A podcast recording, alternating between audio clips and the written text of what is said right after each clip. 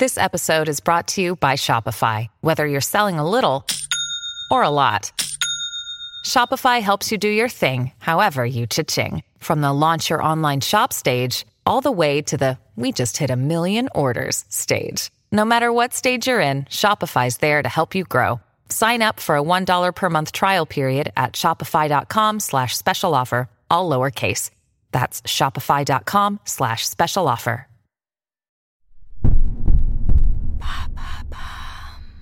Qu'est-ce que le mouvement anti-masque? Merci d'avoir posé la question. Depuis le début de la pandémie de Covid-19, le port du masque a été généralisé un peu partout. Mais dans plusieurs pays, des personnes s'opposent au port du masque obligatoire et au respect des gestes barrières. L'argument principal est la défense des libertés individuelles. Beaucoup ne croient pas en l'efficacité du masque et à la nécessité de la distanciation sociale. Obligé, ben obligé, c'est quand, euh, quand on doit faire une chose, même si on n'a pas envie de la faire. Les anti-masques sont vraiment nombreux Plusieurs manifestations ont eu lieu aux États-Unis, au Canada, au Royaume-Uni et en Allemagne avec une même idée, le port du masque est liberticide et antidémocratique. Le 2 août 2020, une manifestation réunissant 15 000 personnes, selon la police, a eu lieu à Berlin, avec des pancartes et des t-shirts affichant des slogans tels que Ma santé, ma décision, résistance ou encore La plus grande théorie conspirationniste est la pandémie du nouveau coronavirus. Intitulant leur rassemblement Jour de la liberté, ils pointaient du doigt une obligation antidémocratique. Selon les médias présents sur place, plusieurs participants étaient des militants anti-vaccins et auraient été rejoints par un groupe de membres d'extrême droite. En Allemagne, le coronavirus a fait 9200 victimes. Mais certains pays beaucoup plus touchés sont en tête du mouvement anti-masque. Tout est d'abord parti des États-Unis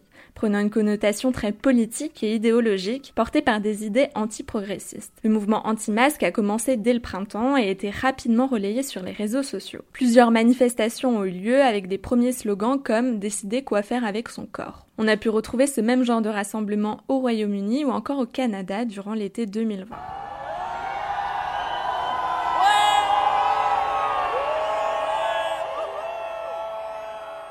Oui, et puis on a aussi vu des dirigeants critiquer le masque. C'est surtout les images du Brésil qui ont choqué alors que l'Amérique latine devenait le nouvel épicentre du coronavirus. On y voyait le président Jair Bolsonaro aller à la rencontre de la foule devant le palais présidentiel de Brasilia sans porter de masque et en prenant des enfants dans ses bras. Rien à foutre Fin juillet, après avoir annoncé être positif à la Covid-19, il continuait de s'afficher sans masque en train de discuter avec des gens alors que son pays est le deuxième le plus touché au monde après les États-Unis. Aux États-Unis justement, Donald Trump a souvent changé d'avis sur la nécessité de porter un masque. Le 21 juillet, il a demandé à tout le monde de se munir d'un masque. Quelques jours après avoir affirmé Je n'ai jamais été contre les masques. Le 3 avril, il disait pourtant choisir de ne pas porter de masque avec l'argument Ce n'est pas fait pour moi. Des paroles prises au sérieux par ses sympathisants politiques. Et, en, France, il y a aussi des personnes opposées au port du masque? Depuis quelques semaines, le mouvement commence à gagner du terrain en France, même si aucun rassemblement officiel n'a encore eu lieu. L'obligation de porter le masque dans les lieux publics clos, instaurée le 20 juillet 2020, ne plaît pas à tout le monde.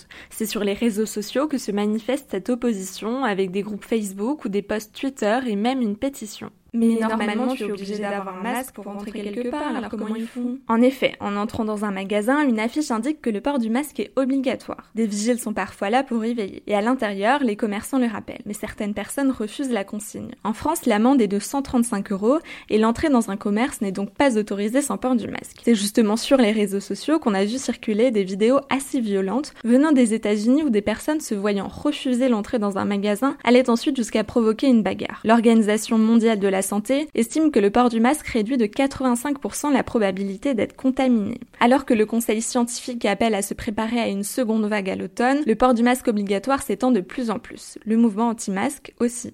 Voilà ce qu'est le mouvement anti-masque.